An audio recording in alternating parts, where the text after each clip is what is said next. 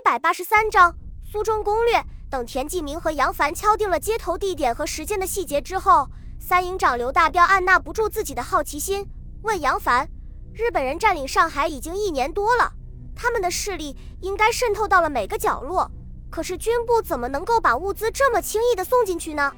田纪明脸色陡然变得严肃起来，先示意杨凡不要回答这个问题，然后对刘大彪说道：“大彪。”你怎么可以问这种高度机密的问题？这种事情知道的人越少越好。咱们整天和日军打仗，难免有人被俘虏。万一把情报泄露出去，好不容易建立起来的地下通道不就完了吗？看到刘大彪露出惭愧的神色，田纪明就没有再继续教训他，而是转过来叮嘱杨凡。他说道：“杨先生留在部队的这段时间里，你最好待在我的指挥部里，这样就没有几个人能够见到你。”避免过多的人接触到你，从而影响你和秦老板的安全。杨凡会意的点了点头，说道：“这个我晓得，我们老板也反复嘱咐过我。”张虎建议道：“杨先生的装束太显眼了，我看不如换套军服，这样一来，大家会以为他是新加入的弟兄，就没人会注意他了。”田继明点头表示赞同，这个办法不错。接着他让张虎带着杨凡下去休息。然后对军官们说道：“军部把急需的物资送过来了，同时也给了新的指示。”等到大家把目光全部汇集到自己身上之后，他详细介绍起来：“军部正式把我们团从独立师的战斗序列当中分离出来，更名为江北军团，在苏中和皖东的区开展敌后游击战，并发展壮大自己。江北军团在集团军的战斗序列中仍然是团一级的编制，但是军部承诺。”只要我们的兵力和战斗力提升之后，就会扩大编制。刘大彪的黑脸上泛起一层亮光，兴奋地说道：“这么说，咱们都可以升官了。”望着三个营长探寻的目光，田继明立即给予了肯定的答复。军部明确表示，只要我们打得好，扩大到师级编制都是有可能的。所以，咱们一定要想办法打几个漂亮仗，把附近几个县全部从日军手里夺下来，让军部看看咱们的实力。接着，他简单的分析了当前的形势。日军的战略是优先确保江南的京沪杭三角地区，其次是保证长江航道的安全，使其能够为湖北前线的部队输送补给，最后才是苏中这样的非战略要地。由于兵力不足，日军除了在浦口的驻军一个步兵连队之外，陆河、天长和仪征三个县城的驻军都只有两个步兵中队和一个炮兵小队。另外还有一个宪兵队以及数百名伪军，我军经过几个月扩充，兵力已经在八千人以上，有能力收复这三座县城，把高邮湖以西、浦口以东地区全部变成我们的根据地。二营长王浩担心地说道：“咱们的兵力是增加了不少，可是武器装备却没有显著的增加，部队的战斗力不容乐观啊。”刘大彪不同意王浩的看法，他反驳道。咱们三团的老底子就有三千多人，消灭几百名日军还不是轻而易举的事情。一营长朱大刚则指出了后勤补给的问题。现在迫击炮弹还剩不到两百发，步兵炮弹有几十发了，勉强够每门炮打两发的，怎么去攻击日军的坚固工事？然后埋怨道：“军部怎么就不送咱们最缺的是炮弹和子弹呢？”田继明说道：“炮弹和子弹的消耗量太大。”不可能从福建运过来，所以我们要自己想办法。接着他说道：“我准备把所有七点九二毫米的子弹集中起来，供半自动步枪使用，这样就能够保持我军在白刃战当中的优势。轻重机枪全部换成缴获的日军制式装备，方便补充弹药。大炮的口径是相同的，缴获敌人的就可以直接使用了。”然后田继明又把进一步说明夺取县城的好处。他说。只要咱们控制了高邮湖的西侧，就可以非常方便的从上海得到物资和装备，这也是军部的初衷。王浩说道：“咱们是可以轻松解决这几个县城的驻军，但是驻扎在浦口和扬州的日军肯定会增援的。以我们的这点兵力，既要围城，又要打援，还是有些困难。”田继明说道：“困难肯定是有的，但是应该没有这么大。江北日军的战略目的只有两个：第一，确保金浦路的安全畅通。第二，保证长江航道的安居。咱们攻击的这几个地方对敌人来说都无关大局，应该不会全力增援的。如果日军真的在乎的话，就不会任由我军和苏北的国军在江北发展了。当然，为了稳妥起见，还是要分派兵力进行阻击的。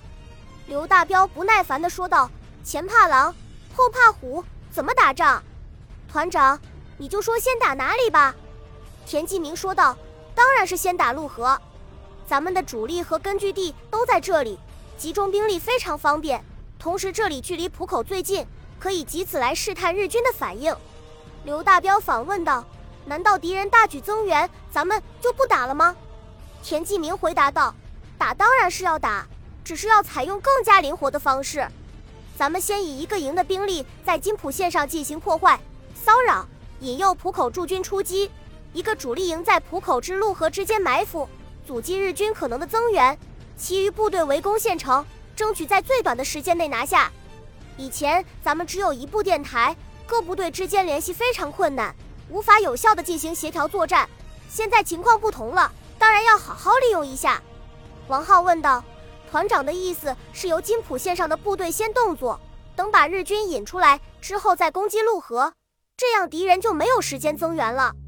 田继明点了点头，说道：“咱们就是要打这个时间差，等敌人反应过来的时候，县城已经在咱们手里了。”第三团的总兵力虽然扩充到了八千多人，但是田继明并没有把三个主力营的编制给打乱，而是在每个营当中额外增加三个步兵连，使每个营的兵力达到一千五百多人。两个非主力营的兵力虽然也是一千五百人，但是大部分都是新兵，武器装备也比较差，主要执行一些骚扰性质的任务。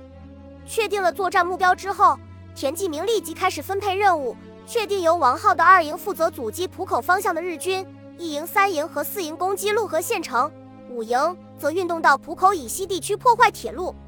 两天之后，三路大军全部进入预定位置，江北军团开始了成立以来的第一次大规模军事行动。五营首先袭击了距离浦口二十公里的一个火车站，全歼驻扎在这里的一个班日军和两个排尾军，接着用炸药把铁轨炸断了五十多米。彻底切断了金浦路。浦口日军接到报告之后，立即出动了一个大队掩护工兵修复铁路。五营随即撤离，然后向团部报告敌情。陆河县的城墙是本来是明朝初年修建的，十几米高，四五米宽，墙体是用青砖堆砌而成，然后用糯米汁拌上石灰把缝隙抹平，坚固异常。明朝末年清兵入关的时候，曾经三屠扬州，临近的陆河也没能幸免。城墙大部分毁于战火，后来虽然几经修复，都没有恢复到原来的面貌。城墙外面的护城河也因为时间太久的缘故，被淤泥填平了。自从平城大队被歼灭以后，新派驻陆河的日军就不遗余力地构筑城防工事，并且在距离四门几百米远的地方修筑了碉堡，作为县城的外围屏障。接到五营的电报之后，田继明立即命令部队从东西。南三面同时开始攻击，准备以压倒性的优势兵力一举夺取县城。一百五十毫米步兵炮弹笔直地砸在碉堡上面，砖石结构的建筑随即土崩瓦解，连同里面的日军一起灰飞烟灭。紧接着，步兵炮和迫击炮开始猛烈轰击城墙，伴随着剧烈的爆炸声，古老的城墙出现好几个缺口。攻击部队在密集的机枪火力掩护下，潮水般的涌了上去。这时候。城墙上的日军拼死反击，把成串的手榴弹扔了下来，同时轻重机枪爆豆般的响了起来，压制城下的火力。攻击部队潮水般的冲上去，很快又潮水般的退了下来。城上城下迅速堆积起厚厚的尸体。随着战斗的继续，兵力处于劣势的日军很快支撑不住了。除了敌人重兵布防的南门之外，由伪军作为主力的东门和西门，在坚持了十几分钟之后就被突破。日军只得放弃城墙，收缩防线，利用街道和民宅负隅顽抗。这时候，刚刚装备部队的枪榴弹发挥了巨大的作用。攻击部队在飞速前进的同时，不断发射枪榴弹，把日军炸得粉身碎骨。最后，侥幸逃脱的数十名日军和百余名伪军从北面仓皇出逃，直奔天长而去。浦口的日军接到报告之后，急忙派出一个大队的援兵。可是，直到陆河失守，都没能在阻击部队面前前进一步，只好灰溜溜地撤了回去。令田纪明感到意外的是，天长守军得知消息之后，迅速与陆河残兵一起撤退到了仪征，把县城拱手相让。鉴于聚集在仪征的日军已经达到一个大队，田纪明果断取消了收复仪征的计划，决定把攻击的方向转向西面的莱安、定远一线，因为北面已经接近了国军的苏北控制区。经过这次行动，田纪明不但成功的控制了高邮湖以西的大片地区，使自己能够源源不断的从这里得到补给，同时也摸清了日军对苏中和皖东地区的态度，开始放手巩固根据地，发展壮大部队。